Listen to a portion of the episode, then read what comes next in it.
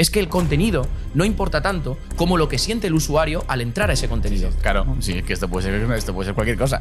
Yo leo en internet y leo y digo, este es un tío, es un cabrón, lo que me ha, lo que me ha vendido aquí. Nosotros nos quejamos, pero no nos esforzamos un poco en entender las cosas. No existe verdad universal. Pero yo quiero saber qué es. No te vayas por las ramas porque te conozco. Vale, antes decía que el contenido tenía que estar escrito por humanos y ahora el contenido tiene que estar escrito para humanos. Como si eres creador de contenido y mientes, te vas a la mierda. Por aquí no se trata de hacer Estoy una de sola cosa muy bien. Está claro, Se trata de hacer Sí, todas muchas- las cosas un sí. poquito mejor que el resto. Los hemos visto proyectos que trabajan esto muy bien y les ha metido un hostiazo. Tú eres capaz de, de generar un contenido y sabes de sobra la capacidad que va a tener una persona de aprender. Es muy ambiguo. Porque puedes profundizar lo que quieras, tío. Porque es una auténtica basura la experiencia de usuario. Y mi respuesta dentro de esa página va a ser irme a otra. Bienvenidos, bienvenidas a un nuevo episodio en el podcast LMV y hoy tenemos un episodio muy muy top que seguro que lo estabas esperando. Vamos a hablar de actualizaciones de Google, de estos updates, pero nos vamos a centrar en uno solo, vamos a hablar del Helpful Content Update. HCU para los amigos, actualización de contenido útil. Y como siempre con todos nosotros tenemos aquí al gran Ernest Novoa. ¿Cómo estás? ¿Qué pasa, Caracol? Joder, mierda, tío, lo has hecho. ¿Qué tal, cómo estás? Muy bien. Bueno, vamos a hablar en este podcast, la verdad que yo creo que va a estar bastante guay. Eh, vamos a hablar sobre lo que acabas de decir, sobre el Helpful Content Update. Así que yo creo que... Vamos a debatir, ¿no? Porque tenemos Vamos opiniones contrarias sobre este update, ¿no? Sí, vamos a meternos un poco de caña igualmente. Y si no las tenemos, pues intentamos hacer este debate para que, como siempre, este, estos episodios de este podcast eh, tengan ese, ese sentido de que la gente, pues, tenga ese, que nos esté viendo, tenga también ese pensamiento crítico y pueda sacar sus propias conclusiones desde dos puntos de vista que a veces son iguales y otras, pues, son eh, dispares. ¿Te ha gustado lo de dispares, como lo he metido? Estás, estás últimamente leyendo mucho, tío. Se Sí, te tío. nota a nivel de... Eres como... Tienes un vocabulario más rico, tío. ¿Empezamos? Venga, vamos a darle Da tú la caña. entrada, que este guion lo has preparado tú. Venga, empezamos. Bueno, pues nada, vamos a hacer una brevísima introducción al Helpful Content Update y la idea un poco es eh, ponernos a leer un poco las guidelines, ¿vale? Poner lo que él dice que, oye, si te ha afectado este update, ¿qué es lo que tienes que hacer para salir de él? Vamos a empezar a leer un poco lo que nos está diciendo y vamos a clasificarlo entre eh, algo, o sea, una recomendación precisa y una recomendación ambigua.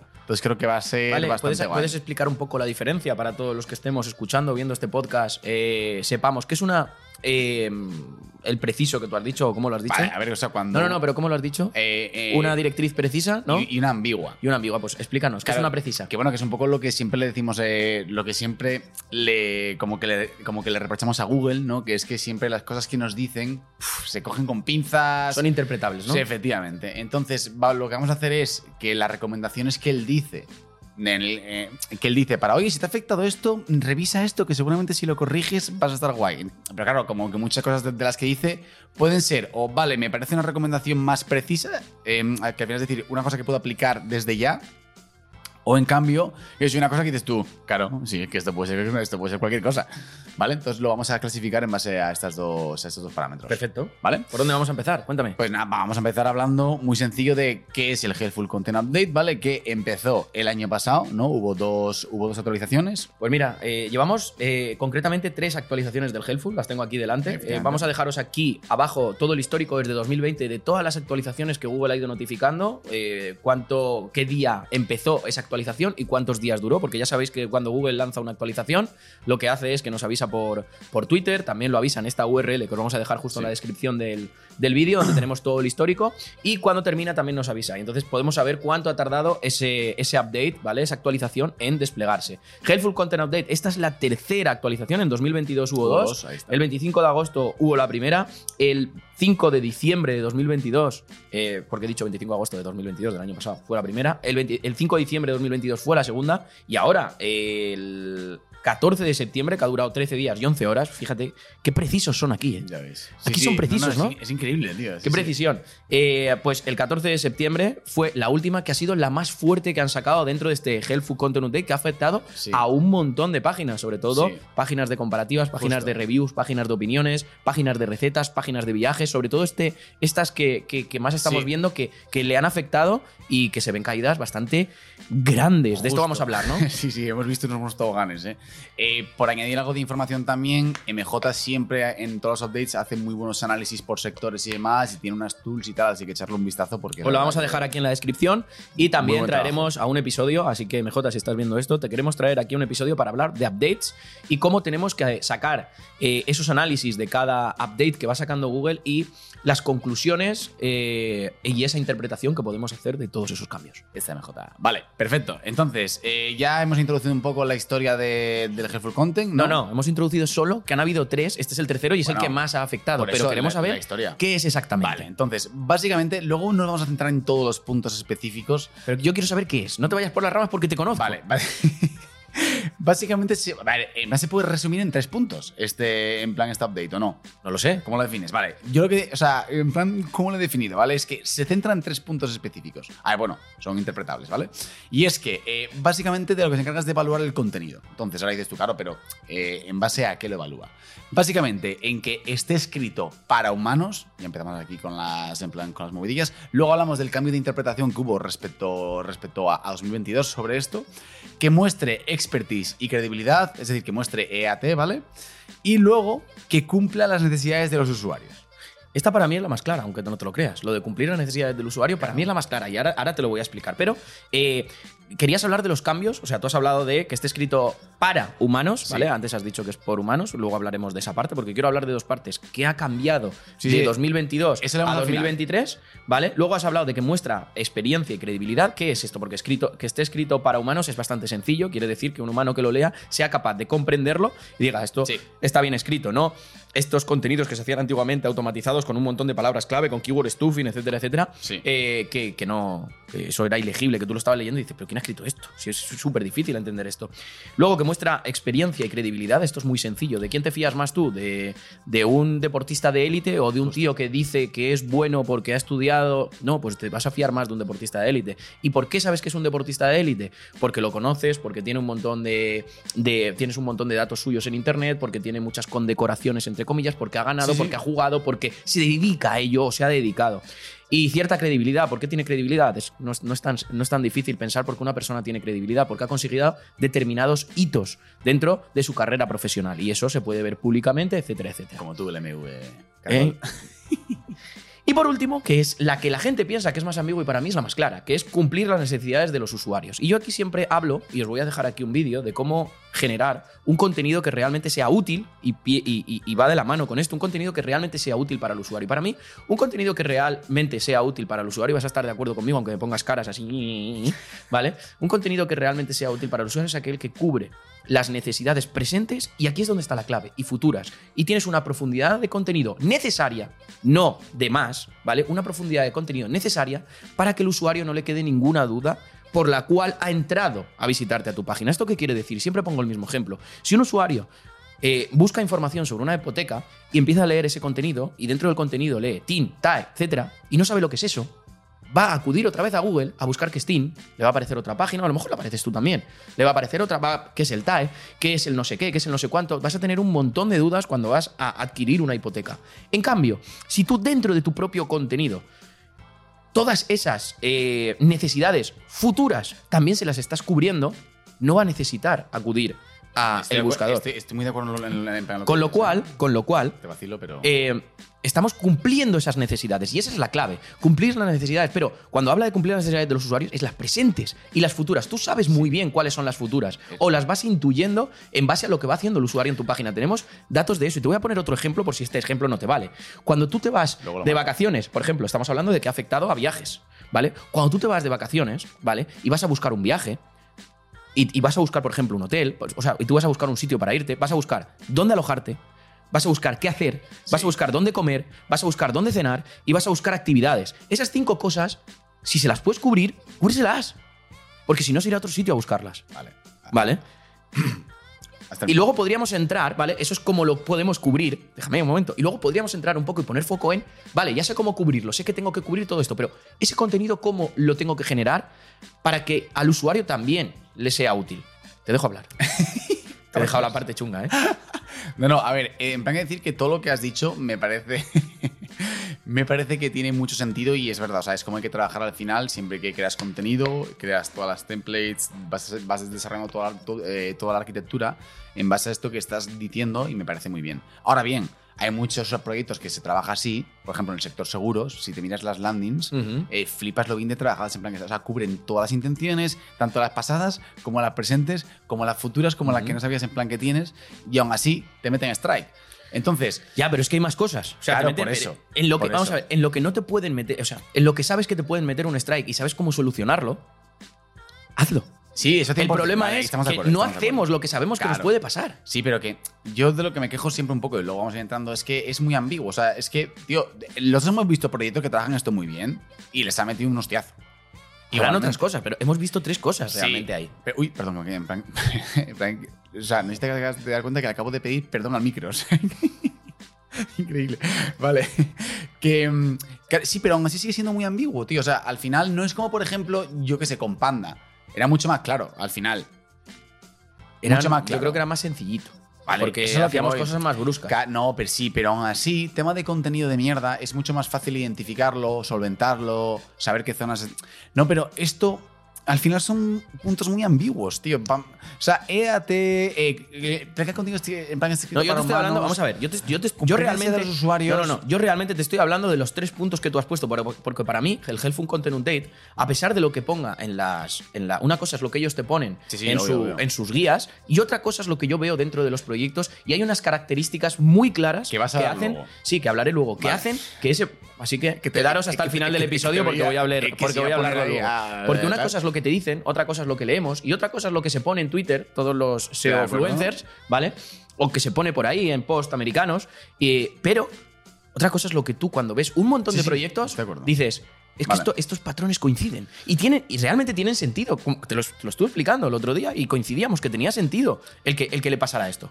Pero Sí, no voy a hablar de eso, pero tengo ganas de hablar de eso. Vale, eh, vale. Sí, venga, luego te doy un par de hostias con eso, pero venga, dale. No, me gusta, me gusta. Vale, vale. Me gusta, sabes que lo, que lo disfruto. Y además, Sí, sí. eh, también tiene sentido lo que tú estás diciendo, porque al final, eh, este, este, este sistema, eh, el, H- el HCU, eh, pues ha implementado un clasificador mejorado, ¿vale? Que es lo que nos decían.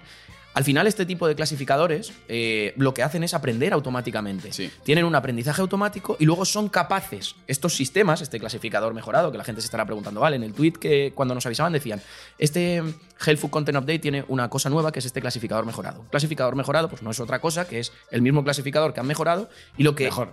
Sí, y lo que tiene es que se va entrenando, se va entrenando automáticamente y a partir de ahí es capaz de decidir, de ser un sistema decisor, de tomar decisiones. Eh, en base a este contenido es útil y este no lo es. Este es útil, este no lo es. Este es útil y este no lo es. Y puede tener fallos. Sí, no, no, obvio, obvio. A ver, luego sí verdad que si, por si la gente se, se pregunta también, oye, ¿por qué están haciendo todas estas movidas? O sea, al final siempre es verdad que Google eh, se ha basado mucho para clasificar los, los resultados y ponderarlos. Lo que ha hecho siempre es basarse en el retrieval de texto. ¿no? Mm. Es decir, o sea, yo como sé si algo, va so- si algo va sobre algo, es porque tengo que procesar todo el texto, extraer entidades, extraer todas las mierdas y decir, ah, vale, pues esto va de esto. Entonces, en verdad, lo que se supone que va a hacer a Google, el buscador semántico que, pues, que decimos siempre y demás, es que, claro, él se va a basar ya en entidades y en tú como marca. No en tu web, eh, no, o sea, no en tu web, o sea, no en webpositoracademy.com, sino en Webpositor Academy, que está relacionado con Webpositor, que está relacionado con, en plan, Villanueva y demás. Entonces, al final, si te basas en este tipo de procesamiento, que va más por un gráfico de. Que, o sea, que va más por gráfico de conocimiento más que por interpretación de texto, es muchísimo más sencillo, que es lo que comentabas tú antes. O sea, si yo, por ejemplo, sé ya que tú eres Luis Villanueva, cuando cuando me vayas a decir una estrategia de SEO, no me la voy ni a pensar frente a una persona nueva, o sea, o frente a un random que no se dedica al SEO y me, en plan, y me va a decir algo. Pues lo suyo lo voy a tener que estudiar mejor que lo tuyo, porque de ti me fío más. Entonces, claro, como que todos estos cambios que está haciendo Google y todo esto de que hablamos siempre de semántica, entidades, tal, no sé qué, todo va en función a que a Google le cueste menos, porque al final Google lo que quiere es ahorrar costes, le cueste menos entender de qué va tu web y cómo ponderarla y cómo priorizarla. Entonces, claro, que también que luego la gente igual dice, hostia, ¿por qué se están haciendo todas estas mierdas y de EAT todo el día y de tal? Pues bueno, que tiene un poco de sentido en base, en base a eso. Entonces, si te parece, lo que vamos a hacer ahora es, ya que hemos hecho una buena introducción, creo, al, HCU, nos podemos meter en las recomendaciones que dice Google, ¿vale? Dice, si te, si- si te has visto afectado o afectada, revisa esto para que salgas de ahí. No, entonces lo que vamos a hacer es que, bueno, como que lo, como que como que lo clasifica en cuatro, en, en cuatro secciones, que es preguntas sobre la calidad de tu contenido, preguntas sobre la autoridad de tu contenido, preguntas sobre si tu contenido está dirigido a las personas y eh, unas directrices de, oye, tu contenido que no se dirija a los buscadores. Sí, sobre todo, esa es una clara diferenciación que a mí me gusta hacer y podríamos hacer eh, una tabla. Sí. ¿Vale? Que cada uno en su casa se pudiera hacer una tabla cuando fuera a valorar este contenido, donde tuviera dos partes esa tabla. Una parte de cosas o check que sí que tiene que tener el contenido para personas y unas X donde ese contenido y poner contenido para buscadores no tiene que estar. Que todos más o menos sabemos un poco Claro. lo que es, pero lo vamos a repasar. ¿Vale? Entonces, eh, bueno, os dejamos los links en la, en la, en la descripción del vídeo, ¿no? A los. Madre mía, los- eh, todos los links hay que dejar. Joder.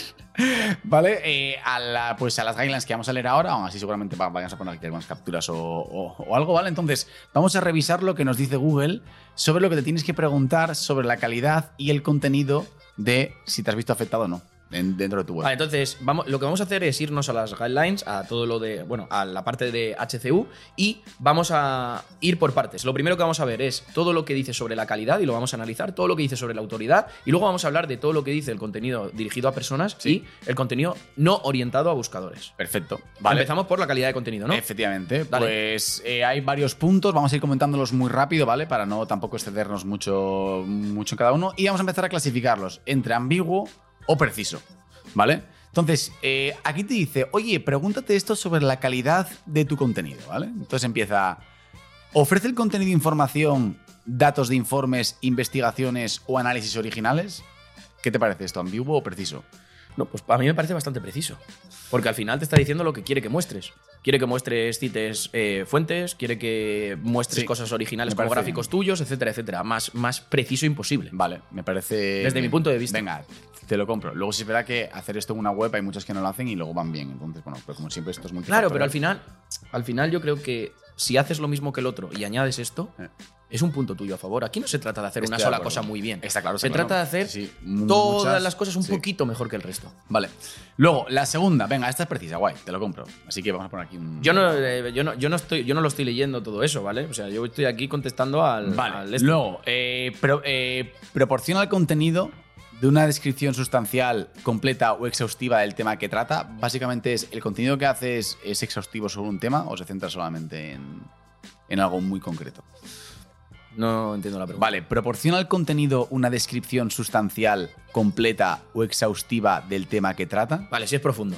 Yo entiendo que sí, que Sí, se eso, eso es, eso es muy importante y para mí es súper preciso Vale. lo que está, está diciendo, por un motivo, sí. porque estamos, no paramos de ver últimamente webs que no profundizan en nada Vale. y escupen Un contenido como también loco. piensa en que no es la pregunta si es precisa o no, porque un- siempre que preguntan algo suele ser, mm, o sea, una, como que una pregunta per se es ya precisa, sino que es también la aplicación práctica, es a lo que me refiero también. Sí, la aplicación práctica para mí tiene mucho sentido, es lo que hemos hablado justo antes. Claro. Es que es la profundidad que tú le puedas dar al contenido Sí, pero siempre, bueno, siempre Es muy la relativo la no, profundidad no. que le puedes dar a un contenido. Es que el contenido polla. para mí, es que el contenido para mí puede ser, es que el contenido para mí puede ser temático o puede ser eh, concreto de, de cierta, es decir, temático. Yo estoy cubriendo Sí, toda una te cierta temática con profundidad. Pero que te puedes puedo expandir, pero que te puedes expandir infinito.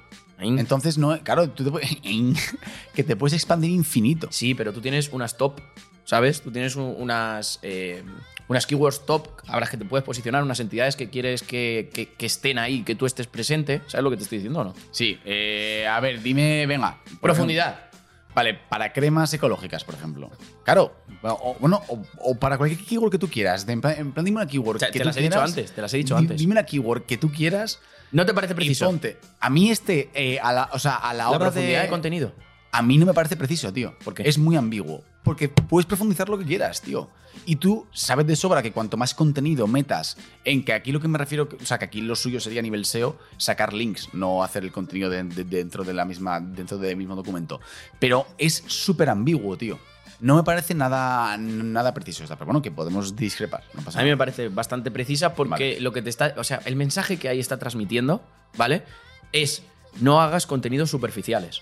Que es lo que se suelen hacer pues, muchas veces en, en sitios comparativos, etcétera, etcétera. ¿Vale? Aunque aquí estaríamos hablando, porque aquí sí que es cierto que antes se me olvidado decirlo, para mí hay una relación muy estrecha entre el Helpful Content Update y el Reviews Update, que antes era el Product Reviews Update, Sí. ¿vale? De productos y ahora eh, está abierto desde el último Reviews Update a más cosas. Entonces, hay una relación estrecha. Entonces, mm, que sí, que hay algunas cosas que difieren, pero hay una relación estrecha entre Vale, estos vale. dos updates. Entonces, Vale. para mí es esto, sí, te está diciendo, no hagas contenidos superficiales. Ah, Tampoco te está diciendo el grado de profundidad que tienes que tener. Entonces, tú ya sabes que tienes que ser mucho más profundo y no puedes hacer Que un sí, que sí, contenido. obvio, obvio, pero que Es así de no creo que a nivel de implementación sea luego tan sencillo y plan que tan No, no tan Pero bueno. sencillo atinar al 100%, pero sí que sabes que tienes que pasar cierto umbral. Vale, ¿Sí o no? vamos a seguir, vale. No, vale, y no ya estamos de acuerdo. Aquí como que vamos y ya está, no pasa nada, vale. vale, entonces, eh, luego siguiente. ¿Proporciona el contenido información interesante y no trivial? ¿O se analiza un tema con una perspectiva útil? Sí, ese puede ser más ambiguo. ¿Qué es una perspectiva útil? Sí, Obviamente, puede ser, si puede es ser más ambiguo, pero, pero se entiende lo que quiere decir. Sí, no, ya, porque sabes castellano y entiendes lo que pregunta. Ya no te jodes, si estuviese en élfico y no eres Legolas, pues no puedes. A ver, pero claro, pero o sea. Es súper ambiguo, tío. O sea, proporciona el contenido de información interesante y no trivial o se analiza un tema con una perspectiva útil. Tío, Hmm. pues no sé. puede ser más ambiguo, porque eh, al si final vas a lo que hacer puede ser una. URL sobre una receta, pues pondrás los ingredientes y tal. ¿Qué más vas a.? O sea, que sí, que luego puedes poner. Eh, sí, luego empiezas a linkar sobre todos los ingredientes en plan que tienes hacia zonas informativas, que sí, que sí. Pero que es muy poco es muy poco preciso. Esto no es preciso, Niza, así que ponnos ahí una marca que no sea precisa. vale, siguiente. Si el contenido cita a otras fuentes, ¿aporta suficiente valor y, originalidad o por el contrario se limita a copiar o reescribir información incluida en estas fuentes? Hiperpreciso. Hiperpreciso, obvio. Si el contenido cita otras fuentes, perfecto. Aquí lo que hay que hacer es citar otras fuentes y ya está. ¿vale? Ok, venga, este precisa. Eh, ¿Es útil y descriptivo el título del contenido o de la página?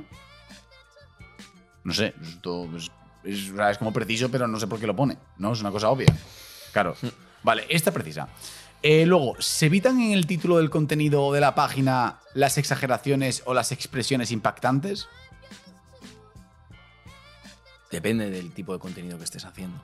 que vas a poner muchas exclamaciones y decir, esta receta de pollo es la puta hostia. Joder, ¿vale? Entonces, esta también es como muy precisa. Vale, bien. Luego, siguiente. ¿No? ¿Sí? ¿Quieres decir algo? Bien, ¿no? Para mí no aporta. Vale. Eh, ¿Se trata del tipo de página que querrías añadir a tus marcadores, compartir con un amigo o recomendar a alguien? ¿Qué? Pues un poco ambiguo. Un ¿no? poco ambigua también, ¿no? Vale, perfecto. Eh, ¿Esperarías ver este contenido en una revista, una enciclopedia, por supuesto, claro, o un libro, aunque sea simplemente como referencia?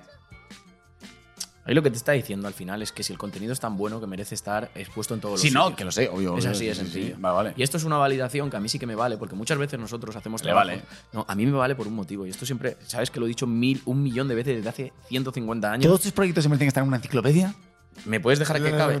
¿Qué tío? ¿Me puedes dejar que acabe? Me está vendiendo una moto. ¿Me puedes dejar que acabe? Un- eh, me- mira, estás ahora mismo otra vez en, en plan en el Siempre parking. Mercadona me- con me una deja- Honda me deja- CBR, tío, así que joder, no se si es que no me dejas que me explique. Perdón. Lo que te quiero decir es que no- si nosotros nos ponemos a hacer un trabajo, ¿vale? De lo que sea, yo lo entiendo como tal, lo que está diciendo aquí, que sea tan excelente que no te diera vergüenza que estuvieras puesto a la gente más experta en ese tema. Obvio. Pero muchas veces hacemos cosas que dirías, bueno, lo dejo así, mm, pero esto no lo presentaría ante X personas públicamente. ¿Me, explico? Entonces, ahí yo creo que no es preciso, pero sí que te da un clic para que las cosas las hagamos mejor. Y todos los que estamos escuchando esto y todo lo que lo estamos viendo, tenemos que hacer una reflexión interna de decir cuántas veces, tanto en el colegio como en trabajos que hacemos a diario, como tal, dejamos las cosas de una forma sabiendo que lo podemos hacer mejor. Sabiéndolo encima. Esto nos pasa siempre. Entonces, vamos a hacer un poco de autorreflexión. ¿Autocrítica MV? Claro. Increíble la vuelta a hacer. Claro. Vale, eh, para mí es ambiguo. Sí, sí, que es ambiguo, Vale. pero que de todo se le puede sacar un poquito algo. Bueno, Sí, hombre, un par que obvio. no, pero sí. Como te gusta decir, no resta. No suma. resta, suma, claro. Vale, luego siguiente. Proporciona el contenido e información valiosa. Pero ¿cuántas preguntas hay? ¿Qué rollo es este? Bueno, coño, vamos a ir Ah. una en una, ¿no? Sí, luego, Eh, luego te pregunto yo, en vale. autoridad. ¿Proporciona el contenido e información valiosa si se compara con otras páginas que aparecen en los resultados de búsqueda? ¿Cómo? Proporciona el contenido, que no sé por qué no lo puede para pones en la pantalla y vemos igual. Proporciona el contenido información valiosa si se compara con otras páginas que aparecen en los resultados de búsqueda. Básicamente entiendo que esto lo que quiere decir es que no sea una réplica de todo lo que haya tal. Esta, por ejemplo, es precisa. Sí. ¿no? Que no sea similar. Perfecto. Vale, aquí tenemos también otro check preciso. Bien, luego, ¿el contenido tiene errores ortográficos o de estilo? Preciso. Preciso. Eh, ¿Se nota que se ha dedicado tiempo y esfuerzo a crear el contenido? ¿O por el contrario aparece. eh, o- perdón, o por el contrario parece descuidado o que se ha creado de forma apresurada? Eh, para mí preciso. Para mí es preciso. Porque tú eres capaz de ver rápidamente si esa página se ha creado de forma rápida o no. ¿Cómo? Simplemente ya con la justificación de los textos, con las imágenes que estás metiendo, si tiene pocas imágenes, si está todo bien maquetado, si no está, si está bien estructurado el contenido y no ha escupido directamente, si tiene los saltos de línea que tiene que tener, si tiene los puntos y ¿Crees aparte, que etcétera, Google se etcétera. preocupa por eh, hacer una inspección exhaus- exhaustiva del No, no, no, yo te estoy contestando a si esto es preciso o no. Pero claro, pero yo quiero que me respondas a No, nivel pero de tú me has dicho si es preciso o no. Pero aquí yo quiero que me respondas a nivel de implementación luego tú.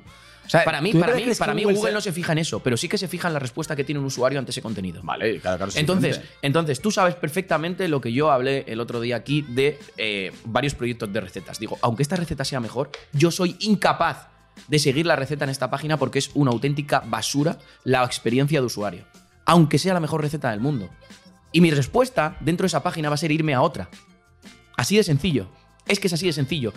Aunque ese contenido sea mejor. Es que aquí lo que tenemos que entender es que el contenido no importa tanto como lo que siente el usuario al entrar a ese contenido. Sí, sí, y esa es la gran diferencia. Es que yo voy a escribir un contenido que sea la hostia. Bueno, será la hostia para ti. Pero lo que tienes que conseguir es que el usuario se, sienta cómodo con ese contenido y diga, me cago en la leche. Es que la siguiente receta también la voy a ver aquí. Sea mejor la receta o peor. Porque para ser mejor o peor y para valorar si una receta es mejor o peor, tienes que tener el nivel de un chef o de cierto nivel para valorar eso. Y nosotros no somos, eh, como usuarios, jurado de nadie. Nosotros lo que queremos es que eso nos sirva. Es así de sencillo. Y la gente que no quiera entenderlo, pues es porque no quiere, es así. Pero es que es así de sencillo. No tiene más. Entonces, para mí, esta de el eh, se nota el tiempo dedicado es muy importante. Porque para mí el UX, en este caso, eh, Google no, va- no se va a fijar si el contenido, pero se va a fijar en cómo actúa el usuario dentro de esa página. No, no hay más. Vale, vale, pero no te enfades, Luis. Me ha gustado tu respuesta. No, niño, bueno. Eh, Bueno, pero dices tú no tienes paladar tampoco para decidir si una receta es buena. Ya, a mí me gusta todo. Te comes una piedra con tomate. ¿Estás de acuerdo conmigo? Sí, sí, bueno. creo Pero que- ibas a, ibas a decir que era ambigua. No, no. Sí, sí, sí. Es que es ambigua. Que, o sea, Ah, es no, ambigua. No, porque Claro, sí, claro. porque siempre me haces en plan la misma de Claro. irte a otra cosa que sí funciona y lo relacionas y claro, si el otro ya sé que obviamente hay que tener una buena, hay que tener una buena experiencia de, de plan de usuario. Vale, pues para ti es ambigua, para mí es precisa. ¿No? Vale, pues ya está, no pasa nada. En plan se puede. Ya podemos divergir en nuestras opiniones. O sea, ahí está la gracia. Esto es un laboratorio de ideas. Perfecto. Eh, vale, entonces, eh, y luego la última ya a la hora de evaluar tu contenido y las guidelines que te da Google para elegir Full Content Update, ¿vale? Es, ¿está el contenido generado en masa por un gran número de redactores o repartido por una amplia red de sitios, de modo que cada página o sitio concreto no recibe demasiada atención ni cuidado? ¿Cómo la ves? A ver, es un poco lío cómo está formulada la pregunta, porque al final, por un lado, te está diciendo si el contenido está generado en masa por un gran número de redactores. Que es eso decir, en medios es muchos, normal. muchos redactores generan muchos contenidos. O repartido por una amplia red de sitios. Esto me imagino que está repartido por una amplia red de sitios, que es como, por ejemplo, yo tengo una web, pero tengo una red de blogs y está repartido por un montón de sitios. Puede ser, sí. A modo que cada página o sitio concreto no recibe demasiada atención ni cuidado. Es decir, que, un, que yo tenga varios redactores y que cada redactor escribe varios artículos no define que esos artículos estén eh, con poca atención. Pueden estar con mucha atención, pueden estar muy bien hechos y esos redactores pueden hacerlo muy bien. O sea, es que aquí lo que se está intentando vender con esta pregunta es, si tú tienes muchos redactores y escriben mucho, es que está mal. No, no. Cuidado. Puede que no esté mal. Claro, Entonces, para mí esto es ambiguo. Vale, súper ambiguo, estamos de acuerdo. Vamos. Vale, per- perfecto. Pues ya hemos acabado sobre lo que nos recomienda eh, Google Menos sobre la, cali- sobre la calidad y el contenido. Y estas son las preguntas que, que tienes que hacer por si te has visto afectado por el HCU. Eh, pues tienes que revisar esto y mejorarlo. Aunque ya hemos visto que hemos sacado precisas tres. Vale, pues ahora te voy a hacer yo las preguntas de autoridad. Vale. Porque antes me has hecho tú a mí todas. ¿Puedo? Bueno, no, perdona, te, te la he hecho todas porque tú no te has querido abrir eso e ir comentándolas. A ver si Yo qué ahora- sé. Ah, vale, bueno, vale. me he puesto ahí a pecho descubierto. A pecho Te he dicho, échamelo aquí. Pecho, niño. Vamos, niño. Vamos. Eh, vale, pues eh, acabamos de hablar de. Dentro de la guía de HCU, ¿vale? Con todos los consejos que nos da Google, hemos hablado de la parte de calidad del contenido y ahora vamos a hablar de la autoridad de contenido y voy a hacerle yo esas preguntas a Alex. Vale. Un segundo, es que esto me parece súper importante hacerlo, por, en plan porque la gente luego ves en Twitter que dice, no, si están las guidelines ahí y te pone este punto. Claro, sí, sí, pero bueno, bueno, hay que mirar un poco, hay que debatir si este punto es, o sea, es preciso, es ambiguo, a la hora de implementarlo, tiene sentido o no, eh, me parece bastante importante. Vale. Ya está, perdón, puedes seguir. No, no, bien, bien. Vale. Vale, pues vamos sobre las preguntas sobre la autoridad de ese contenido. Acabamos de hablar de la calidad de ese contenido y ahora vamos sobre la autoridad. Primera pregunta, Nueva. ¿Presenta el contenido la Falso. Perdón, es. ¿Presenta el contenido la información de una forma fiable? Por ejemplo, cita fuentes de forma clara, parece que lo haya producido un, o un experto o proporciona información sobre el autor o el sitio que lo publica, por ejemplo, mediante enlaces a una página que trate sobre ellos. Básicamente esto es estrategia de outsource dentro de la página, Sí. yo creo. Y, o sea, no es solamente poner la típica author box de mierda, ¿no? Además, yo me acuerdo que al principio, cuando el Product Reviews Update y toda esta movida, en plan la gente como, que ponía author box y ya está. O sea, que al final es texto plano. O sea, o sea, siempre como que ponía un nombre, ponía escrito por tal y no tenía ni esquemas, ni, ni luego enlazaba redes, ni nada. Entonces, a ver, esto yo creo que es bastante precisa las recomendaciones que nos dicen, ¿no? Que al final es tú todo el contenido que generas tiene que estar escrito o revisado por alguien. Ese alguien dentro de tu página tiene que tener la típica página de author que te genera WordPress, pero esa página tiene que estar bien reinada, con bien de información, con enlaces a redes sociales, con enlaces a estudios si ha hecho también y con los esquemas bien hechos. Si ha escrito un libro con el enlace al libro, si tiene entrevistas Justo. en sitios Ahí de autoridad está. de entrevistas, si ha escrito artículos de opinión en sitios muy top también, Justo. etcétera, etcétera, etcétera, etcétera. Justo. Si ha ganado premios, si ha estado en con- congresos, si ha estado en eventos, si ha estado en mesas de debate importantes, si ha estado en mil sitios. Justo. Esquemas author bien Y sobre todo, al final- con propiedades Wordsfor, más todo esto. Al final se trata sobre todo, quitando toda la parte que acabas de comentar de esquema, ahora te preguntaré sobre el esquema que tú le pondrías a cada página de quiénes somos, dependiendo si tenemos un grupo de personas o dependiendo si es una sola persona, porque eso hay que dependerlo, es sobre mí o sobre nosotros, ¿vale?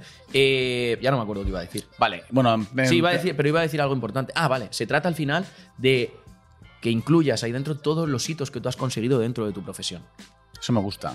Hitos. Nunca lo había pensado. La, Claro, la porque al final, la- la- mm, ¿cómo yo puedo valorar la fiabilidad de una persona en base a sus hitos? Es así de sencillo. ¿Cómo yo valoro la calidad de un jugador de tenis en base a sus hitos? Sí, pero un jugador no- de fútbol en base a sus hitos. Pero- un, un fisioterapeuta en base a sus hitos. Es lo mismo un fisioterapeuta de barrio eh, que el fisioterapeuta de Cristiano Ronaldo, de Messi, etcétera, etcétera. O un fisioterapeuta, como hablaba el otro día con un amigo mío, que es eh, el de la Real Sociedad, que antes estaba en el Manchester City y de estos cuatro o cinco deportistas top. No. No es la misma relevancia. Los dos son fisioterapeutas. Sí, los dos han estudiado lo mismo, pero estudiarlo es un hito que todos pasan. Ahora, ¿qué hitos has conseguido dentro de tu carrera profesional? Y ahí Sí. es lo que define uno de otro. Estoy, estoy de acuerdo. La movida es. eh, eso Google cómo lo interpreta, ¿sabes? De decir, porque tú lo sabes, pero. Son enlaces. Claro, eso es. Es así de sencillo. lo que. Ahí está, justo. Es así de sencillo. Link Es, es link building de calidad. Correcto. Que se supone que en verdad, luego, bueno, se supone que con los esquemas eh, lo que haces es que Google eh, tenga esa mejor asociación y que no necesite toda la interpretación del texto, pero pff, no, no sé. ¿Qué? Luego también hemos visto, luego también hemos visto webs que tienen esto súper bien trabajado y se han metido y tienen un tobogán de la Virgen. Cuando nos referimos a un tobogán nos referimos a, a que se han metido un hostiazo. Sí. Y, pero luego también eran webs, tío, que estaban verdad luego el resto bien trabajado, ¿sabes? Eh, o sea, era como que tenían bien la UX, bien tal, no sé qué, y se ha metido un hostiazo de la Virgen. Bueno, había alguno en la que vimos el otro Bueno, había sí, algunos no. fallitos. vale, pero. Muy heavy. Pero que sí verá que luego, coño, hay Sí, pero hay otras tío, que tienen los mismos tú, fallos y sí que salen Joder, arriba, sí, sí. sí, sí, ¿qué tal? Entonces, no sé. Vale, venga, siguiente pregunta. Eh, si alguien buscara más. Esta es la segunda pregunta. Si alguien buscara más información sobre el sitio que publica el contenido, ¿concluiría que es de confianza o una autoridad reconocida del tema que trata? Claro, yo creo que aquí es lo mismo, es EAT, o sea, es aparecer en sitios, eh, o sea, o que te mencionen páginas, que es aparecer en sitios que sean de cierta reputación y sobre todo en la temática en la que está. No me digas que no se parece al Reviews Update. Claro, claro, sí, sí, ¿no? ¿Está escrito el contenido? Tercera pregunta. ¿Está escrito el contenido por un experto o entusiasta del tema cuyos conocimientos están demostrados? Claro. ¿Cómo demuestras tú tus conocimientos? Claro, hitos. Claro, ahí está. ¿Se ha comprobado que no haya errores en el contenido que sean fáciles de verificar? Esto. Esto me parece un poco tira de rollo por parte de Google, ¿no? Que sean fáciles de verificar. De verificar. Ahí está la clave, yo creo. Es decir, tus- eh, fácil de verificar es algo que realmente me estás contando que no es así, que es, que es un error garrafal. No un error de interpretación, que yo esté. Yo, yo como. Mm, Yo qué sé, como médico o como fisioterapeuta hago las cosas de esta forma, que es mi método, y tú las haces de esta, pero el resultado es el mismo. Pero hay unas bases o hay unos basics, ¿vale? Que eh, eso es, eh, es A, no es B. O sea, crees. O sea, entiendo que esto pasa, pero. O sea, si Google es capaz de, de- de- de tener información de un montón de temas y el 99% de esos temas saben que una cosa es A, si esa persona la pone B, seguramente esa persona tenga un error. Sí, sí. Para mí es eso, es así de sencillo. Sí, me parece. Sí, sí, me parece guay. Vale, vale. Bien, muy bien explicado. Me, ¿Te ha gustado la me aplicación? Me gusta, me gusta. Vale, pues Sí. vamos al tercero, que es contenido dirigido. Bueno, para bajarlo un poco a la tierra sería que si, por ejemplo, eh, Google ya sabe, por toda la cantidad de, todo el corpus de contenido que tiene, eh, que el agua hierve a X temperatura, si tú pones que el agua hierve a una temperatura que no es, seguramente te lo considere un, un- un error. Correcto. Vale. Es decir, por ejemplo, si Cristiano Ronaldo ha, ha- ha jugado en Portugal, en el Sporting de Portugal, en el Manchester, en el Madrid y a- en la Juventus y ahora no sé ni dónde está, otra vez en el Manchester y ahora en otro sitio, eh, si tú pones que juega en el Valencia, es Esto- un error garrafal. Esto macho. luego, en plan, esto luego es súper curioso, en plan, porque imagínate que tú descubres algo que en verdad está mal a nivel, en plan, en internet, porque esto pasa, joder, bueno, Mm. en plan, con la ciencia pasa cada dos por tres, ¿no? No cada dos por tres, cada, cada X años. Vamos a Papers. Eh, claro, eh, es súper gracioso porque yo creo que a no ser que se haga viral ese error, lo que tú aportes, aunque de verdad sea verdad, no, no, te, va, no te va a funcionar, ¿sabes? O sea, tú imagínate que de repente eh, el, el cielo es verde, ¿vale? Descubres que el cielo es verde, en verdad. Por un ejemplo tonto, ¿vale? Eh, claro, o sea, el cielo es azul para Google porque todo el mundo en Internet pone que el cielo es azul. Entonces, yo creo que la única forma de que no se te considere un error por, parte de Google es que se empiece a hacer viral eso y el porcentaje de documentos que empiezan a decir, hostia, que igual el cielo es verde, igual el cielo es verde, igual el cielo es verde, igual el cielo es verde, lo empieza a interpretar así Google y te suba. Es una reflexión muy profunda, no había llegado hasta ahí. ¿Sí? Sí. ¿No me lo dices en serio? Me estaba vacilando. No, no, no, que es una reflexión muy profunda que no había. Yo cuando he contestado esto ya tampoco No, había es que me, que- o sea, en plan que me quedé. Pero bien, ahí- lo dejamos para que la gente comente qué opina sobre esto. En plan y pensando. Claro, no, porque o sea, al final Google está siempre como cambiando su idea, o sea, según, según la- los trends y demás. Yo creo que va cambiando un poco como sus conceptos que, que en plan que tiene asimilados. ¿No? No lo sé. Bueno, ¿qué más da? Vale. Vale, entonces ya hemos hablado sobre la calidad del contenido y sobre la autoridad del contenido. Y nos quedarían ya las dos últimas secciones. Contenido dirigido a personas y contenido no orientado a buscadores. Empiezas tú con contenido dirigido a personas. Vale, es el tercer punto que queríamos tocar. Vale, pues vamos con las recomendaciones que nos dice sobre el contenido dirigido a personas. Y empieza, ¿tienes una audiencia ya captada o prevista para tu empresa o sitio a la que le, a la que, perdón, a la que le resultaría útil el contenido si se pusiera en contacto directamente contigo? No entiendo una mierda. No entiendo una mierda. O sea, ¿tienes una audiencia ya captada o prevista para tu empresa o sitio a la que le resultaría útil el contenido si se pusiera en contacto Sí, yo sí que lo entiendo. Al final dice, oye, tú tienes un contenido preparado, pero ¿sabes que ese contenido le va a gustar a ciertas personas? Si es que no, ni lo publiques. Claro, pero esto es un poco como si es contenido útil o no. Ya, es muy básico, sí. ¿no? Sí, es muy básico. Lo, lo- lo- ¿Vamos como ambiguo? Sí, mismo. Vamos ambiguo. Eh, ¿Tu contenido se basa claramente en experiencias de primera mano y en un conocimiento profundo del tema, como la experiencia derivada de haber usado un producto o servicio o de, o de haber visitado algún lugar? Reviews update.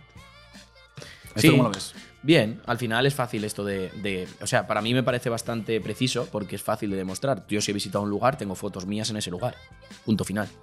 ¿Sabes? Eh, yo puedo hablar con conocimiento de causa. No es lo mismo que yo te escriba un lugar a que te haga un storytelling contándote lo que me pasó en Vale. ese lugar y algún Pero- tipo de anécdota. Vale, a- que a también puedes fakearlo. A, a nivel de cómo. Lógico. Claro, por eso. Entonces, a nivel de cómo lo interpretarías, si, si, por ejemplo, si haces una receta, poner imágenes. de tú vea- haciéndola, cuánto te ha costado, el tiempo que has eh, estado, incluso el tiempo que has estado con esa receta eh, elaborando ese artículo. Pues este artículo me ha costado elaborarlo, tal, porque no sé qué, porque he tenido que hacer esto, lo Sí. otro. ¿Sabes? Vale, venga, esta la ponemos como precisa. ¿Te parece? Sí. Vale, perfecto. Luego la siguiente. ¿Tu sitio tiene un objetivo o enfoque principal? Claro. Sí, esto va un poco destinado a las webs generalistas que de repente te hablan sobre monetización en internet y el siguiente artículo te habla sobre. Ayer, ¿no? Sí, so- te habla sobre carpintería y tú dices, what the fuck. A ver, la movida es. eh, claro, pero un medio. O sea, los medios son generalistas, por ejemplo. Sí, pero ¿No? eh, tiene un objetivo. Tiene un objetivo. El sea- objetivo es informar a la gente sobre diversos Claro. temas, de actualidad, de, de un montón de temas. O sea, yo creo que el problema no va tanto en. y el objetivo de las webs que estamos hablando no tienen el objetivo Sí. de informar a nadie. Claro, pero para mí no. Tiene o sea, el objetivo de que alguien entre y se convierta eh, y, y- y haga clic aquí o allá. O sea, estoy 100% de acuerdo en lo que dices, aún así por añadir... eh, eh, es que yo para mí el problema no, es- no parte... El origen no es el contenido, el origen es tu autoridad sobre... O sea, en plan el origen es como Google te considera a ti. Claro. Entonces, Pero es que eso puedes trabajarlo. claro, pero el tema entonces no es que la peña eh, empiece de repente a hacer un contenido más tematizado, sino que si tú tienes una web que es súper generalista, pues tienes que hacer contenido generalista. La movida está en que te curres un perfil de, de- en plan de autoridad externa por detrás para que Google entienda que tu web es generalista. Entonces puedes empezar a generar ese tipo de contenido. ¿Sabes? ¿No? Sí. O sea, porque al final, si hay webs que les va bien con Ya, pero, pero es que aquí habla de objetivo o enfoque. Para mí es muy sencillo. Si tu objetivo es enfoque es, informar, ¿vale? Pero si tu objetivo el enfoque es informar sobre la actualidad de, de diversos temas, está bien. O, guiar a la gente en diversas problemáticas del día a día, Pero que lo- está bien. Si tu objetivo principal o tu enfoque principal es que la gente entre y haga clic en un sitio, Sí, pero que eso, pero que ese es el objetivo de todos, en verdad. O sea, es el objetivo en plan de todos. No lo es. Sí, sí lo es. Sí lo es. Es, es el objetivo en plan de todos. El tema está en cómo Google te considera a ti si lo puedes hacer o no. Y eso se hace con autoridad externa. Entonces yo creo que el enfoque, en verdad, Que sí. no- es como que empezar a, pues te empiezas a generar, mi- o sea, miras el perfil de backlinks y los sitios y demás, y las reviews y demás que tienen esos sitios más generalistas y tú tienes que aparecer ahí. Ah, qué sencillo. No, no, claro, no, en plan sencillo no es. Sencillo de mirar es. Sencillo mirar, es justo. Vale, eh, perfecto. Eh, ah, vale. Luego, la siguiente. Después de leer tu... Ojo a esta. Después de leer tu contenido, ¿alguna persona creerá que ha aprendido lo, lo suficiente sobre un tema como para conseguir su objetivo? Claro, por supuesto. Tiene sentido. A ver, tiene sentido. Sí, sí, sí. Tú eres capaz de, de generar un contenido y sabes de sobra la capacidad que va a tener una persona de aprender. Lo sabes. Cuando, si has generado contenidos, lo sabes. Y sabes que un contenido lo puedes hacer muy rápido para salir del paso, para que se posicione, pero la gente no le vas a resolver el problema. Porque yo lo he hecho. Y tú lo has hecho. Y la gente lo hace. Yo leo en internet y leo y digo, este es tío, es un cabrón, lo que me ha, lo que me ha vendido aquí. sí, sí. Claro. Y esa persona es capaz de puta, y vuelvo a lo de antes. Sí, esa persona era capaz de hacerlo mejor. Pero no ha querido esforzarse. Sí, pero bueno, así esto... No, es, eh, eh, es que tiene- tenemos que, ser, que tenemos que ser sinceros. Y es así. Vale, ah, bueno, o sea, aún así creo que si generas un contenido con ciertas directrices SEO, esto no te va a pasar.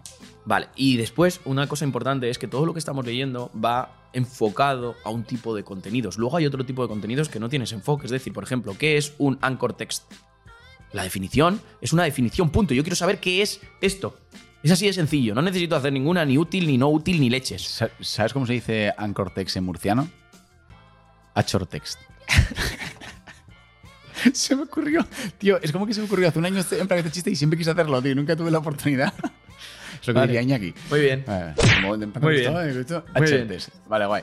Eh, perfecto, entonces, llegamos a. Ah, vale. Y luego la última. Bueno, en plan, como que lo que has dicho, me parece bastante bien, ¿eh? Estoy intentando defender a Google porque sé que tú le vas a criticar. Yo le meto una traga a la Virgen. Y ya, luego- pero es que para mí todo tiene sentido. me gusta Lo que pasa es que lógica. hay que saber, cuando lees hay que saber entender, que creo que te falta un poquito. Qué hijo de puta. Es broma, obviamente. Caracol. Vale, eh, la- la- y luego está la última en las guidelines sobre el contenido dirigido a personas, ¿vale? Eh, y es que las personas que lean tu contenido sentirán que han tenido una experiencia satisfactoria. Pero es que es lo mismo que he hablado antes. Es que, fíjate, sin haber leído esto. Por yo supuesto, ya te lo- Luis, no, yo entro muchas veces en la web y digo, joder, qué bien me he quedado después de leer esto. no, no. Te he dicho lo que siente ese usuario, ¿vale? Al estar dentro de ese contenido. No si la receta es buena o no es buena por poner, o esta guía de viajes es buena o no es buena. Puede ser la hostia. Pero si está mal maquetada, no tiene buena experiencia de usuario, la página no estás cómodo dentro de la página, no está todo bien. Que sí, que tiene mucha importancia. Cuando te pones a hacer ese tipo de análisis, tiene mucha importancia. El Luis le dame el culo a Google porque desde su IP, lo, en plan como que lo posicionan mejor, ¿sabes? Porque es Olivia de Nova. Claro, así cualquiera. Claro. Vale, eh, yo no lo considero así. ¿Tú No, ¿no lo consideras así? No lo considero así. Y cuando me vienes diciendo, mira, esta página me ha encantado, tal, he leído este contenido en otras páginas y no ha sido perdona, así. Y aquí, tío, es me siento súper cómodo. Es eso la leche. Claro, he sido tan recogido en esta página, es que me lo dan Claro. tan bien cuando estoy leyendo ese contenido. No, yo lo que he dicho que me mola mucho de las páginas es el diseño. No, el tal. Generalmente contenido, de hecho, no suelen ni, no suelen ni tener. Entonces, bueno, no sé, esta la dejamos como ambigua porque Sí, puede ser yo, un ¿vale? poco ambigua, pero le podemos. Sí, a ver, que Se le puede sacar a todo. broma, claro, excepto a tres o cuatro que hemos leído de las 20 o 30 que llevamos, a Claro. todas se le puede sacar algo. Vale, sí, hombre, Vale. sí, claro. Lo que tenemos que hacer, que es algo que no hacemos, nosotros nos quejamos, pero no nos esforzamos un poco en entender las cosas. Es esforzarnos y hacer un ejercicio de intentar entenderlo, Sí. intentar profundizar, intentar darle una vuelta a cada una de estas preguntas, intentar pensar con cabeza. Sí, sí, yo, yo que soy más pragmático, entonces no tal. Pero bueno, que no me gusta. Tío, pero porque es verdad, es que luego ves a webs que lo han hecho muy bien Y no me refiero a que una web tenga mucho tráfico y detrás hay Muy una bien, persona vale, tal. que es muy bien. Muy bien es Muy bien a nivel no significa. técnico. ya, a no. nivel técnico. Sí, pero no, muy bien no significa hacer tres cosas bien y 17 más. No, pero muy, muy ¿Qué es lo que suele pasar? No, pero muy bien en base a que está todo bastante bien, en verdad. un- está un 80% bien currado y, le- y lo sabes, tiene más buen perfil de backlinks, tiene un tal, y de repente te arma una de estas, tío. No lo sé. Eh, La web que, que estás pensando no la analicé tan profundamente. eh, pero seguro que había. Pero ya entré en una URL y ya vi una cosa, acuérdate. Vale, Que sí, estaba bueno, todo. pues ¿Y, y, a qué, ¿Y qué era eso? UX. Vale. ¿Sí o no? ¿Era UX o no? Sí, pero, pero luego Pues ya otras está. que tiene mil en plan. Bueno, que sí, que tiene no. cosas buenas, sí, sí. A ver, yo de lo que me quejo es que no sea, en plan, de que no sea preciso el SEO. Ya está, es lo único de lo que me quejo. Vale, pero yo te estoy diciendo que a todos se le puede sacar un poquito de. Tú sabes cómo hacer un loop porque tiene una- un plan, una sintaxis. Y ya está. Y si lo haces así, te sale un loop. Y si no, no. Punto. Ya está. Es lo que, es lo que no me gusta del SEO. Y estoy enfadado. Vale. También enfada. Necesito un café. Vale, bueno, sé. Y ya vamos con la última sección, que es eh, evitar crear contenido centrado en buscadores. Vale, entonces, por hacer un repaso, hemos visto las directrices que nos dice para salir del HCU en base a la calidad del contenido. Luego hemos visto las de en base a la autoridad del contenido. Y esto último que hemos visto ha sido, oye, tu contenido tiene que estar dirigido a personas si cumple esto. Hemos visto que la mayoría eran bastante ambiguas. Y ahora ya nos quedaría la última sección, que en plan que lo que quiere decir es, oye, vas a salir de- del HCU si no tienes esto así enfocado para buscadores. ¿Vale? Si te quieres poner ahí, Luisa, ahí Sí, vamos rápido. Vamos para allá. Eh, vale, pues vamos con ello. La primera pregunta. ¿El contenido se ha creado principalmente para atraer visitas de los buscadores? Bueno, creo que hoy en día todo el mundo hace SEO para eso. ¿No? ¿Eh? O tú creas un contenido en el que no introduces la palabra clave. Hombre, yo intento eh, atraer visitas de usuarios, no de buscadores. Ah, es broma, sí. Porque todos sabemos que si no te crolea no te indexa. Está muy técnico. Eh, vale, bien. Eh, creas mucho contenido sobre muchos temas distintos con la esperanza de que algunos de ellos tengan un buen rendimiento en los resultados de búsqueda. Que, que- que- que esto es basiquísimo, es lo que hemos hablado antes, de algo generalista que ataca todo sin ninguna profundidad a ver si suena la flauta. Ah, pues bueno, pues seguramente un periódico tenga que crear solamente sobre un tema. No, tío. Usted sabes perfectamente de lo que estoy hablando. Sí. Sé lo que- ¿Cuál es el objetivo de ese periódico? Sí, sí, sí. Es un poco para, es un poco para tal. Aún así me parece bastante ambiguo. Vale. Está tal.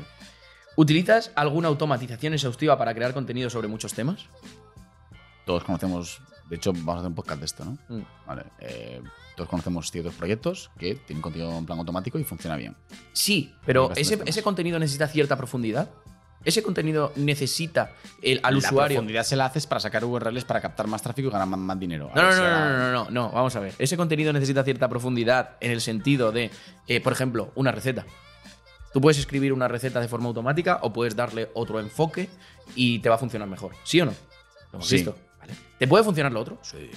¿Te puede funcionar lo hacer a partir de eso una cosa mucho mejor? Sí. Y si eres una autoridad dentro, sí. En este caso, pues siendo- ser una autoridad, nosotros tenemos un proyecto que ser una autoridad no sirvió para nada. Claro. Claro, pero que ser una autoridad. Ya, es que lo de que, que ser una autoridad para Google es muy diferente. O Eso, si quieres, podemos tocarlo más adelante. Vale, luego en, un- en una. eh, Ya haremos un podcast sobre. Igual hacemos uno de EAT algún día. Sí. Y sonrisas, vale. Eh, es que no es lo mismo que. Creas muchos contenidos sobre muchos temas dispares con la esperanza de que alguno de ellos tenga un buen rendimiento. Eh, La clave es con la esperanza de que algunos de ellos tengan un buen rendimiento en los resultados de búsqueda. Y si lo añadimos a todo lo que hemos leído hasta ahora, Un, un segundo. contenido vago, contenido que no es profundo, contenido que sabes que no va a satisfacer al usuario. Hemos visto así de páginas, tío. Sí, pero que no es lo mismo. Y ya con esto ya lo dejamos para otro podcast. Pero no es lo mismo que tu marca tenga autoridad que que tu web tenga autoridad. Mm. Entonces, lo que, a lo que va Google es a la marca. Entonces, si tú puedes tener una web con bastante autoridad, pero no se enlaza a la marca, estás jodido. Mm, ¿No? no, ¿No? no opino igual, pero vale. ¿No? Vale, Pues lo dejamos para otro. Eh, ¿Utilizas alguna automatización, vale? Eh, ¿Utilizas alguna automatización exhaustiva para crear contenido sobre muchos temas? Automatización exhaustiva. Claro, que es una automatización que no es exhaustiva. No, una, un, un- un plan, una automatización no va a ser exhaustiva. Sacas Contenido, una vamos a ver. cada cinco días. A partir de aquí, contenido generado por inteligencia artificial, bien hecho, funciona. Mira que te doy. ¿eh? Funciona. Y lo vamos a enseñar. Funciona. Y muy bien. Joder. Pero claro, depende el nicho de mercado en el que estés, a qué keywords estés atacando, cómo lo estés haciendo, etc, etc, que para esto ya habrá otro podcast. Ahora bien, yo entiendo lo que aquí Google quiere decir con crear contenido automatizado de forma exhaustiva sobre muchos temas. Es que mezcla muchas cosas. Todos sabemos a lo que se refiere. Que aún así venga alguien y digan, pues yo lo tengo así y me ha funcionado. Claro que sí, puede ser. Que te funcione hoy no significa que te vaya a funcionar dentro de cinco años. Efectivamente. O el mes que viene. Correcto. ¿Vale? ¿Resumes principalmente lo que dicen los demás sin aportar ningún valor? Esto es bastante claro, ¿no? Tío, esto para. Si, si en base te das cuenta, como que las preguntas van un poco más a la parte operativa, técnica y de Claro. producción de contenido. Claro. Bueno, perdón, era un apunte que. Es que ahora mi- mi- mientras lo leía me estaba todo resonando. Resumes principalmente lo que dice. Te estoy preguntando y no me estás contestando. Ah, perdón, es que estás hablando, que estás hablando en plan muy bien, perdón, dime, dime. Resumes principalmente lo que dicen los temas sin aportar ningún valor. Lo- los demás, Los sin demás, aportar ni en plan ningún valor. Eh, esto básicamente es que no tengas contenido similar. ¿No? Mm. Vale. Escribes sobre. Ya, pero ¿qué? ¿Precisa o ambigua? Precisa, precisa. Vale. ¿Escribes sobre temas solo porque, aparece, que, porque parece que son tendencia y no porque interesan a tu audiencia? Uf, fíjate. Claro, eh, pero él cómo sabe cuál es tu audiencia, tío. Lo sabe en base al EAT que tengas. Todos son, todo, todo termina y acaba en enlaces, tío. ¿No? Bueno, ¿es ¿Cómo lo ves esto? ambigua? A mí me parece muy ambigua. ¿A ti que sé que te parecerá precisa? No, no me parece precisa, pero quiero saber la diferencia entre tendencia y lo que le interesa a mi audiencia. Yo puedo tener temas en tendencia y, de hecho, que sean tendencia, sé que le va a interesar a mi audiencia si mi temática está dentro de esa tendencia. Ese, claro, Es así de sencillo. Por yo- eso no entiendo yo creo que aquí por qué hace esa distinción. Yo entiendo que la distinción es que sea tendencia no significa que yo la tenga que atacar. Ahora, que sea tendencia dentro de mi nicho de mercado y yo tenga eh, capacidad de generar un contenido útil para la gente, sí. Esa es la gran diferencia. Pero es que esto es un- un- algo básico. Yo no voy a escribir Ya. de violines si tengo una página de deportes. ¿Sabes? ¿Hay algún deporte que tiene un violín? No. Vale. Yo creo que de momento no. Vale. Eh, Hostia, yo el otro día un deporte de que vi un de- Había un deporte, tío, un, un segundo, es un inciso de, de en plan de 10 segundos. Que me enseñó un reel de Instagram que hay un campeonato del mundo de eh, cinturón jiu-jitsu en coche, tío. Y ¿Qué es, como, te lo juro, y es como que tienes que tratar de ahogar a la, em, pues, a la otra persona con el cinturón y te empiezas a pelar en un coche, tío. Luego te paso el vídeo. Flipante. La perso- vale, las personas que lean tu contenido sentirán que tienen que volver a buscar información de mejor calidad o de otras fuentes. Vaya, esto es lo que hablaba yo antes. Pero una cosa, recuerda que la gente está escuchando, entonces tienes que, en plan, decir la pregunta entera.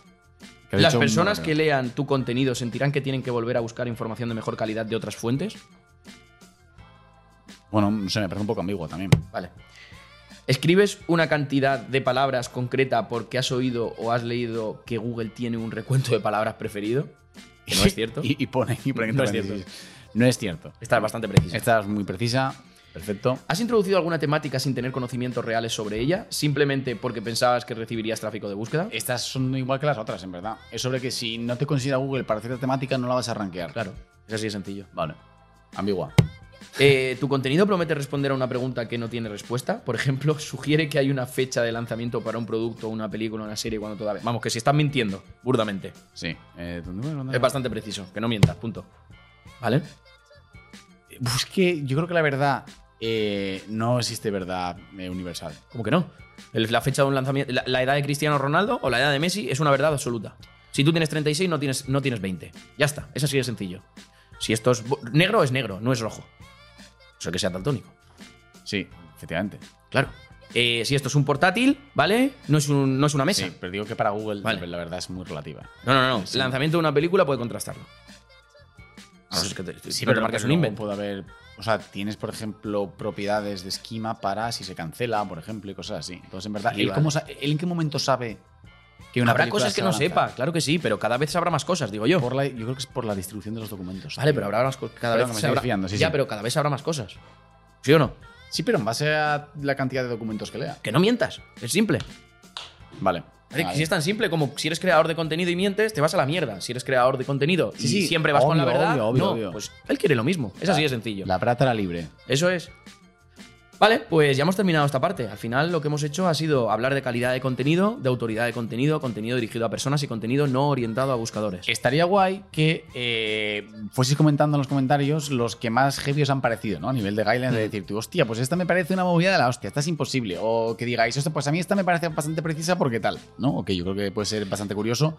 Y se puede, puede estar muy guay esta zona de comentarios, ¿eh? Sí, ya, ya, y aprovechando esto, no os olvidéis, si estáis escuchando este podcast o lo estáis viendo en cualquiera de las plataformas, iros a YouTube y echaros ahí una suscripción, echaros una suscripción y echaros un like, dejar, dejaros un like y un like no, un like y compartirlo a toda la gente que creáis que le interese, porque me consta que un 70 o un 60% de la gente que veis estos vídeos podcast no sois suscriptores, tíos. Estáis aquí viendo, viendo, viendo, viendo, pero no os echáis la suscripción. Estáis ahí. Echaros la suscripción, joder, echaros la suscripción ahí, bim, bim, bim, bim, que no cuesta nada, solo es un clic, joder. No seas agarrado, tío. Claro, échate esa suscripción, estás aquí, venga, venga, venga, venga, venga, aquí consumiendo contenido de manera gratuita y no te echas ni una suscripción. Tío, que Luis tiene que comer, tío. Claro, Tiene joder. que comer, me cago en la puta. Vale, pues nada, después de este pequeño spam, vámonos a la siguiente parte. Eh, porque sí que es cierto que antes de las curiosidades, eh, porque aquí has puesto en el guion algunas Tío, curiosidades, yo- pero yo, como sabes, me siento siempre tus guiones. Sí, sí, te suelo Eh, verdad. Justo después, a- aquí hay una parte que dice: ¿Y qué hay del SEO? ¿Acaso no es una estrategia centrada en los buscadores? ¡Se la soda! Tío, yo creo que no, que no has suscrito a tu canal, ¿eh? No, bueno, claro. Eh, bueno, da igual. Eh, hay algunas cosas. Ya está. ¿Vale? Y dice, claro, porque acabamos de terminar hablando de las cosas que hay que evitar para crear contenido hacia los buscadores. Y se hace aquí una pregunta a Google, o hace una pregunta que sabe que nos vamos a hacer. Bueno, y si me estás diciendo que no haga todo esto para los buscadores, pero el buscador es el propio que me va a traer el tráfico, ¿qué cojones hago de SEO realmente? Y él te está diciendo, eh, el SEO no es una estrategia centrada en los buscadores, obvio. ¿Vale? Eh, y te está diciendo, hay algunas cosas que puedas hacer específicamente para ayudar a los buscadores a descubrir e interpretar mejor tu contenido. Estas acciones se denominan como optimización en buscadores. Enhorabuena. Eh, en la guía de SEO de Google se indican algunas prácticas recomendadas. El SEO suele ser útil cuando se aplica contenido centrado en las personas, no centrado en buscadores. Enhorabuena. La verdad que la he vuelto a hacer Google. Muchas gracias por esta aclaración. La verdad que ahora, ahora ya me ha quedado mucho más Y claro, luego ¿eh? aquí, después de eso, ¿vale? De esta pequeña broma, eh, habla del EIT. Pero, ¿qué estás haciendo por aquí si el, si el guion del podcast no va por aquí, tío? Ya, porque me lo iba a saltar, te lo he dicho. Ah, vale, vale. Que hablaremos en otro episodio del video podcast. Así que si queréis eh, que hablemos de EIT y hablemos con alguien que sepáis que os gusta, que habla mucho sobre EIT, que hay cuatro o cinco expertos aquí en España que siempre están hablando de EIT, creo que podría ser interesante traerlos aquí a este, a este podcast a debatir con ellos, porque aquí cuando viene alguien no les entrevistamos, sino que debatimos con ellos y eh, podría ser un debate bastante chulo sobre EIT, que ya que encima tú opinas cosas diferentes a las mías y seguro que el que viene opina cosas diferentes, porque aquí hay muchas cosas opinables y pocas dentro del EIT demostrables. Sí, es un poco también, por soltar un par de términos también extras ahí, es al final lo suyo, siempre que yo creo hay que tratar de no estar en cámaras de eco, ¿vale? En echo chambers, eh, que al final es que siempre ¿Qué estás es en una un cámara de ambiente- eco? Es un, estás en ambientes en los que siempre tenéis la misma ideología, sobre las mismas cosas, ¿vale? ¿No? O sea, al final sí que estoy con rodeado de gente y siempre hablamos de lo mismo y nos... O sea, y siempre tenemos lo mismo, pues no tiene sentido. O sea, mola que tú pienses una cosa, que otra, que pues que lo, pues que lo debatamos y al final saber que lo que debates son ideas y Mm. no te estás metiendo con la persona, excepto yo que me meto bastante contigo. Pero Sí, al generalmente... final estos, estos videopodcasts son para eso, porque Claro. para mm, hablar de contenidos técnicos o hablar de guías o hablar de cosas del un how-to, cómo se hace, pues Claro. aquí suscríbete, coño, y verás todos los contenidos Claro. que tengo donde explico un montón de cosas. Yo, por ejemplo, aprendo mucho eh, en plan, en plan de ti, tío, en estos podcasts, cuando no te escucho. Caracol.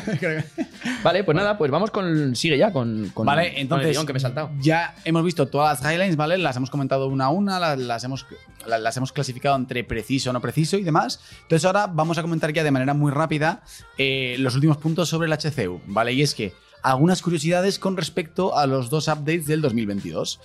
Entonces, por un lado, y este me parece bast- bastante importante, y es que ahora Curiosidades con respecto a 2022, ¿no? Sí. O sea, las diferencias más grandes que encontramos. ¿Vale? Vale, sí, vale, vale. Es que ahora hacen énfasis en, en el que el contenido de los subdominios te puede afectar al dominio principal, que esto nunca lo habían tampoco comentado. Esto hay muchos medios de comunicación que cogen y dicen, te abro este subdominio y genera tú tu contenido ahí y ya lo monetizaremos. Sí, ahí está. Y se quedan tan anchos. ¿Por qué? Porque el subdominio, digamos que es como otro dominio separado a ojos de Google, otro host, si te penalizan ese subdominio no te va a afectar al dominio principal, etcétera. ¡Uy! Esto cambia. Eh, claro, claro, que, que siempre nos han sudado un poco el nardo, con perdón, los, los subdominios y ahora parece ser que, ojo, que igual eh, empiezan a tener ciertas más señales de relevancia frente al dominio principal. Vale, eh, y luego también esta es muchas risas, que ya la habíamos comentado mil veces cuando salió, que es en plan, el contenido con IA te lo comes, hijo de puta, eh, y es que cambian el tono sobre el contenido generado por inteligencia artificial. Y es que antes decía que el contenido tenía que estar escrito por humanos y ahora el contenido tiene que estar escrito para humanos. Cambia la... pre- el- Sí, ¿sabes lo que te quiero decir? Sí, pero como has hecho así, digo, Ah, no, no. Sí, sí, cambia una palabra pero lo cambia todo. Efectivamente, este lo que está de asumiendo es que el- la inteligencia artificial es capaz de generar contenidos útiles a los usuarios, porque recordar que estamos hablando todo el rato de contenido útil. Con lo cual, este pequeño cambio incita a pensar que Google sabe perfectamente que una inteligencia artificial es capaz de generar contenido útil para humanos. Pero- no es necesario que esté generado por humanos. Otra Antes- cosa es que esté depurado por humanos ese contenido que ha generado una inteligencia artificial. Pero ¿cómo vamos a hacer un video podcast sobre esto? No, me quiero meter porque podríamos, pod- como vamos a hablar de esto, me tiro una hora aquí. Sí, la verdad que te puedes tirar un par de horas. Tenemos un montón de pruebas que vamos a sacar en otro podcast. Eh, yo al principio, cuando empecé a generar contenidos con inteligencia artificial, decía, todo generado al 100% por inteligencia artificial no funciona tan bien. Hoy, y lo dije el otro día en el RMC, digo lo contrario, contenidos generados por inteligencia artificial funcionan muy bien, si sabes cómo hacerlo. Y es muy, muy complejo demostrar que ese contenido ha sido generado por inteligencia artificial. Yo te puedo poner vari- tres contenidos, que es lo que haremos en ese video podcast, y uno lo ha hecho un copywriter, otro lo ha hecho una inteligencia artificial y otro lo ha hecho un científico y vas a ser incapaz de saber cuál ha hecho cuál. ¿Vale? Claro, claro, estoy de acuerdo. Me Entonces, parece- eh, A ver, es que era una tirada de rollo lo de eh, el contenido generado por IA. Luego, Nada sí. más tal. De hecho, creo que hay estudios que para el 2025 el 90% de la web va a estar generado por IA. sí, pero de, de hecho es que eh, el corpus de Google, tú. también, también depende un poco del tipo de contenido que tú vayas a generar. ¿Vale? Si es un contenido mucho más específico, una guía, un tal, un no sé qué. Es decir, si yo quiero. la- Siempre pongo la misma diferencia. Quiero saber qué es SEO. Es capaz una inteligencia artificial de generármelo con. preguntándole, dime qué es SEO. No necesitas generar ningún tipo de prompt ni ninguna locura de estas. Ahora bien, guía de SEO, porque yo soy un usuario que quiere aprender SEO. Ahí ya cambia. Ahí ya es más complejo. Es más complejo que una inteligencia artificial No estoy- sea, sea útil Si le haces bien para el ese usuario. tío, y le no, no, no, no, todo no. bien, Guía. Yo una guía. estudio una- con inteligencia artificial. que por sí, ejemplo. que sí, pero te estoy hablando de una guía de SEO. Sí, pero con una guía, o sea, en plan, si, si tú le dices, eh, en plan, ten en cuenta que esto va a estar generado para una persona que no sabe de buscadores, por Sí, ejemplo. sí, pero yo me refiero, que yo he hecho la prueba, por eso te lo digo. Yo me No, yo refiero, si también, yo ¿no? que yo soy capaz de generar un contenido, me va a llevar muchísimo más tiempo, obviamente, pero un con- un una guía de SEO muchísimo más útil que lo que me va a dar con un prompt súper específico eh, ChatGPT. ¿Por A qué? Porque le estoy poniendo eh, Sí, cosas hombre. que yo he vivido, experiencias, Claro. le estoy poniendo pantallazos, Sí. microvídeos, etcétera, etcétera. Eh, a ver, no, no, eso 100%. Yo me ¿Y, refiero. y qué le va a ser más útil para un usuario? Sí, es no, no, no, espera, espera. ¿Qué le va a ser más útil para un En- usuario? Bueno, un momento, responde solo a esto. ¿Qué le va a ser más útil para un usuario en el ejemplo que te he puesto? vale, prueba, eh, prueba. Pero que te, que- respóndeme. Lo, lo tuyo. Ahora bien, prueba a Me meter acabas eso. de dar la razón con toda la conversación de Por antes supuesto. de contenido Por útil. supuesto, claro. Entonces, ahora tú prueba a meter eso. ahora tú prueba, ahora tú prueba a meter eso en un dominio sin ninguna autoridad y prueba a hacer lo otro en, en un dominio en Web Academy, por ejemplo, o en otro con cierta autoridad, que es enfocado a SEO, marketing online o educación. A ver cuál te arranquea mejor. Aldo, Aldo, tío. Aldo. Al pecho, ahí te he dejado. La por culo. EAT siempre manda, tío. Es así, la experiencia de usuario es muy relativa, tío. Siempre, obviamente, sin. eh, Al principio arrancaría mejor el de Web Academy, pero luego obviamente arrancaría mejor el mío porque conseguiría un montón de enlaces naturales. Ah, ah, entonces no es ya tanto por el contenido, sino por cómo se hable de tu marca. o tu No, web. no, no, no. ¿Tú, qué- ¿Tú qué eres, cortoplacista o largoplacista? Yo largo placista siempre. Pues tío. entonces me da la No, razón. no, Gracias. te digo el. Gracias. Se lo inventa. vale, bien. Entonces, eh, ya para. Bueno, ya para terminar, aquí teníamos lo de. Pero que esto ya lo hablamos antes, lo de que Google eh, es como que se orienta cada vez hacia un buscador más semántico, que le cueste menos procesar, menos coste.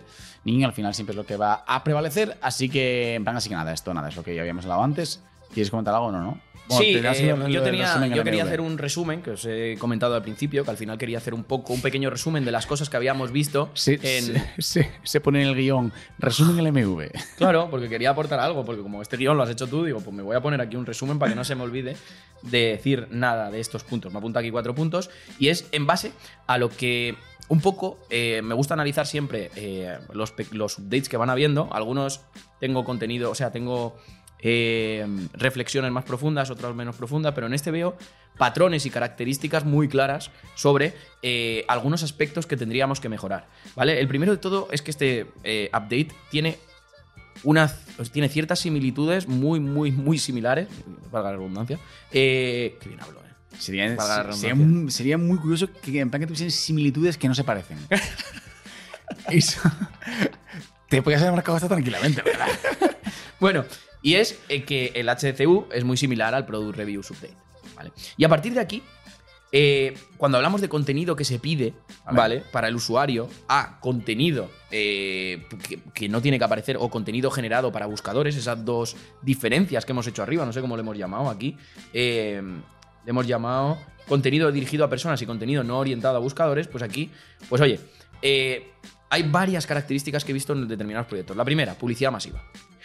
Entraban webs que han caído que tenían, o sea, un 80% de publicidad. O sea, tú entrabas a leer y tenía un banner arriba, en los laterales, abajo, te salía un pop-up y tú decías, madre tú, ¿qué es esto? La UX, eso es una mierda. Yo salgo de ahí y digo, ¿qué es esto? No me dejan leer. Es así, de sencillo. UX, UI, hecho una mierda. Empiezas a leer, pues, o la receta, o la guía de viaje, o, o tal, y digo, claro, y digo, guau, tío, es que ya no es quites- aunque quites el la publicidad, la UX sigue siendo una mierda. Eh, me aparece eh, em, un, un pop-up aquí de y sigue leyendo no sé qué, luego empiezo a bajar, está todo como muy apelotonado, me faltan imágenes, no tengo imágenes, no son originales las imágenes, son como de stock, eh, no me estás explicando realmente nada que no me pueda generar una inteligencia artificial, tienes una serie de puntos, esto se hace así, punto final, vete por ahí. Ostras. Punto final, vete por ahí. Claro.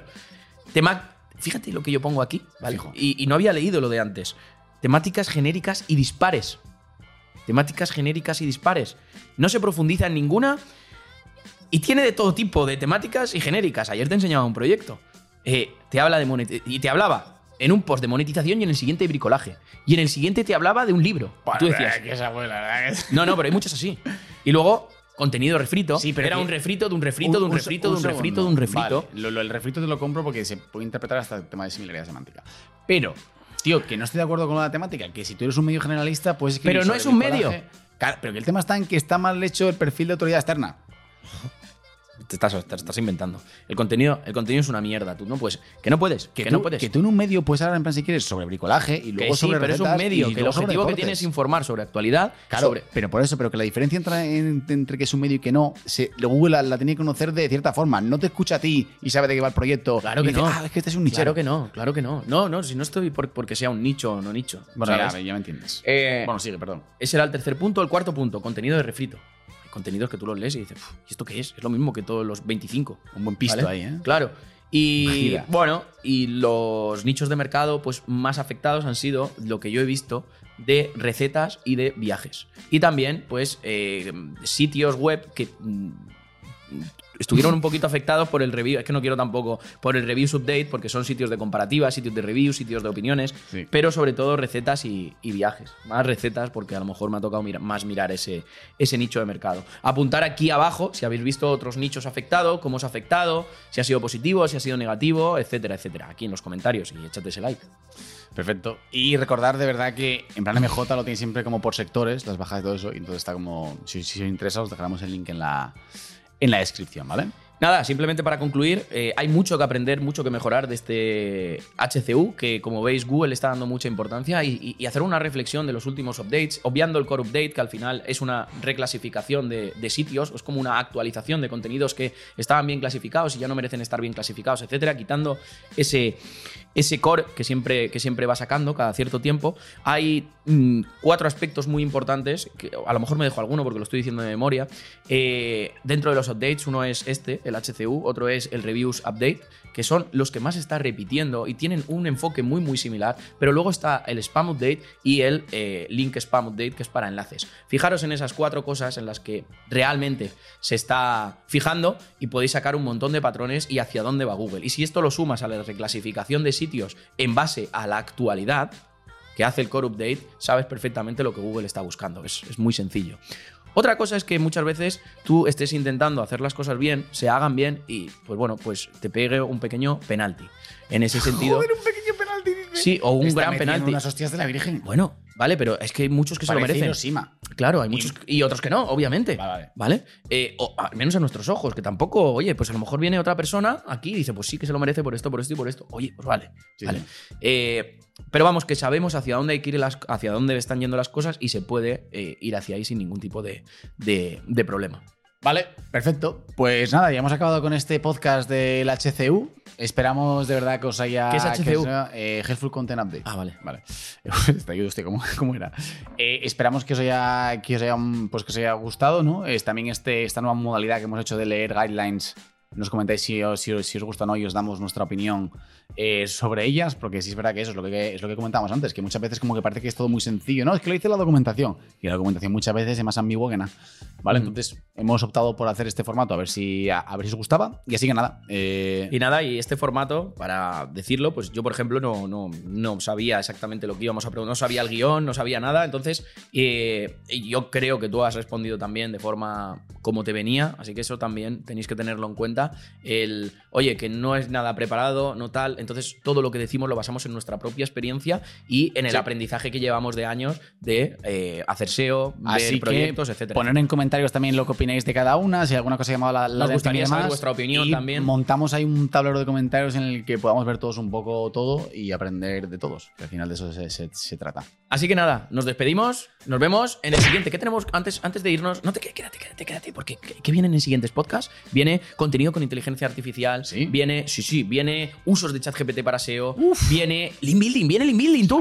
Vamos a hablar de Lean Building. Increíble. Vas a ver Yo no sé lo que es, pero tú como eres un experto, Eh, es Luis ha preparado un podcast de Lean Building, pero nunca lo ha hecho. Claro, eh, yo no he hecho Lean Building. Claro, eh, y un montón de cosas más que van a ser súper interesantes en este, que es tu video podcast, tu podcast de SEO, el mejor podcast de SEO que puedes escuchar hoy, aparte de otros que también son muy buenos. Pero este, eh, que estás, como lo estás escuchando hoy, seguro que es el mejor de hoy. Así que, chao, chao. Chao.